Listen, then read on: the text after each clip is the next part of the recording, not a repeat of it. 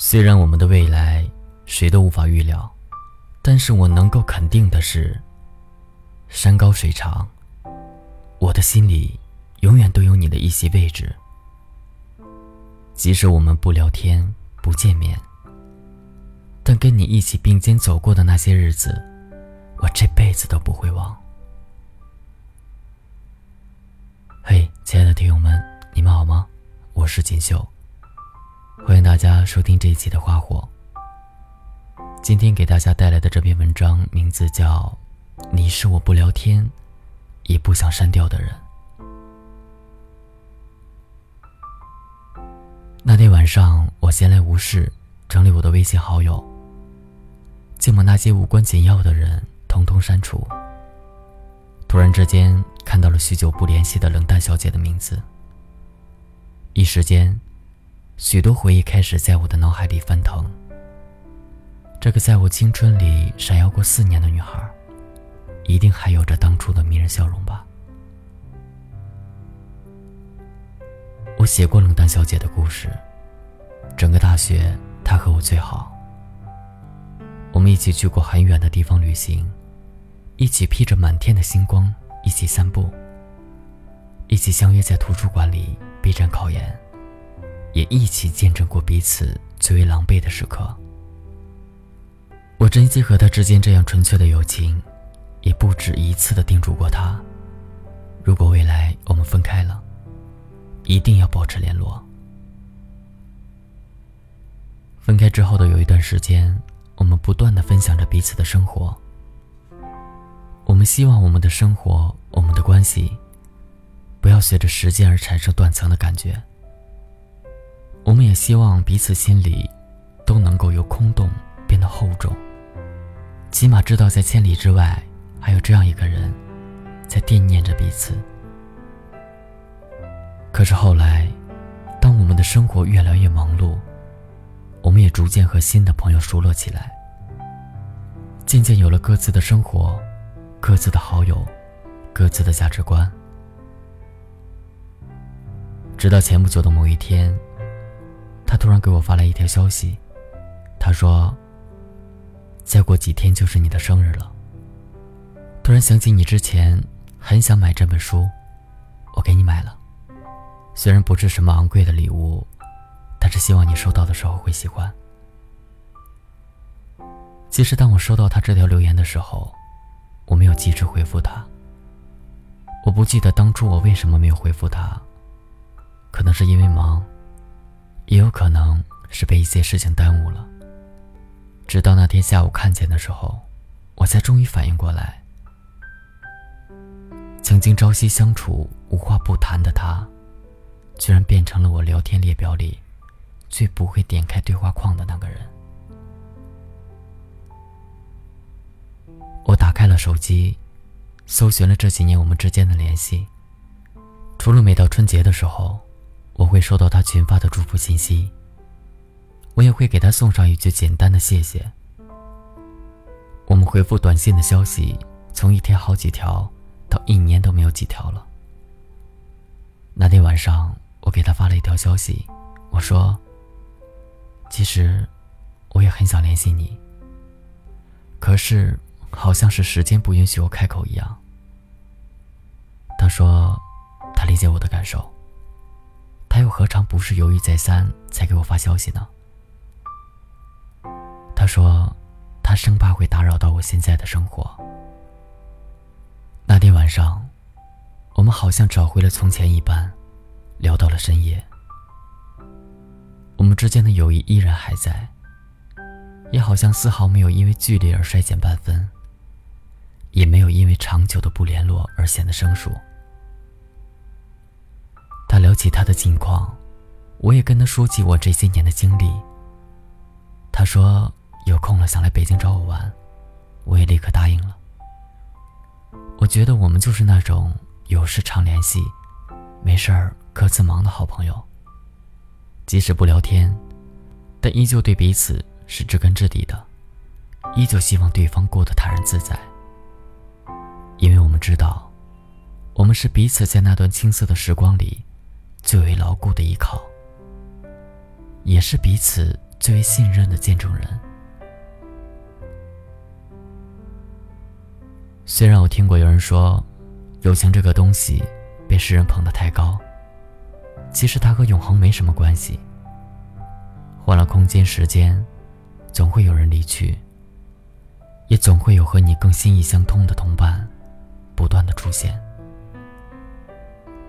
就好像是一列火车一样，有人上来陪你走完一段路，接着他们就会下去，然后又有新的乘客上来。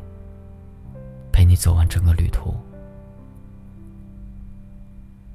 所以面对不断的得到和失去，我们要做的就是以平常心对待，不要太过于念念不忘，也不用太过于期待会有什么样的回响。其实我也是一个很念旧的人，那些曾经陪伴我经历过或难熬或欢乐日子的人。在往后的时光里，我都会不断的想起。纵使我们之间的对话框变成了空白，纵使我们朋友圈很少有点赞亦或是评论，但是我想，那段很幼稚、很简单，也很珍贵的回忆，我们都不会丢的。我想，你也有这样的朋友吧。虽然有彼此的电话号码、微信等各种联系方式，但是你们之间不会频繁的聊天，亦或是见面。但是无论如何，你都是不会删掉他的，哪怕他们不发动态、不点赞、不评论、不出现在你生活的任何角落，哪怕他们只是占用着你的那一个好友名额，你也舍不得删掉他们。舍不得把你们之间那段共同的回忆全部抹杀掉，并且你也知道，这份友谊就算是不联系，也会一直都在的。而好的友情，也不会因为不联系、不聊天而生分疏远。虽然他们不是我们一有好事就立马想要分享的人，但是他们绝对是那个打心眼里。希望我们都可以过得好的人。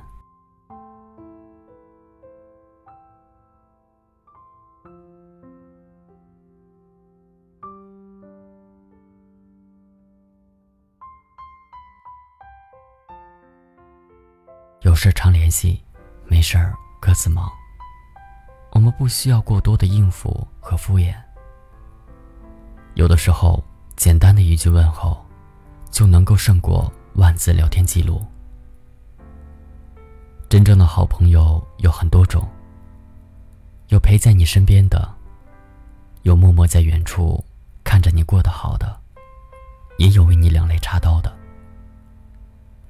嘿，那个不联系的好朋友，我也真心希望你过得好，希望你能够在往后的生活里自得其乐，潇洒坦荡。我也希望。你能够偶尔想起我，那个曾经陪你一起嬉笑追逐的我。也许我们之间的感情会随着时间慢慢的淡忘，也许有一天，你也会被划为我微信里不常联系的人。但是我知道，在我的心里，我一定会为你保留好友的名额，而且，永远都不会被删除。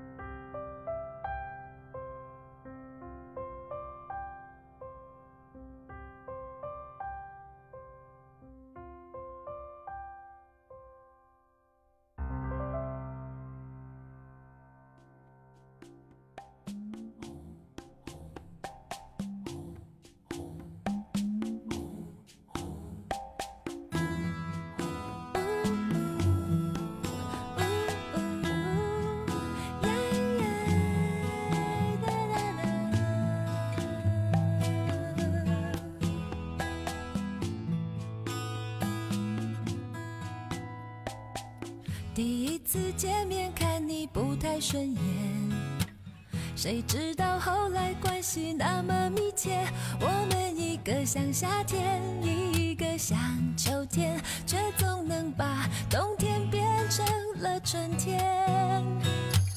你拖我离开一场爱的风雪我背你逃出一次梦的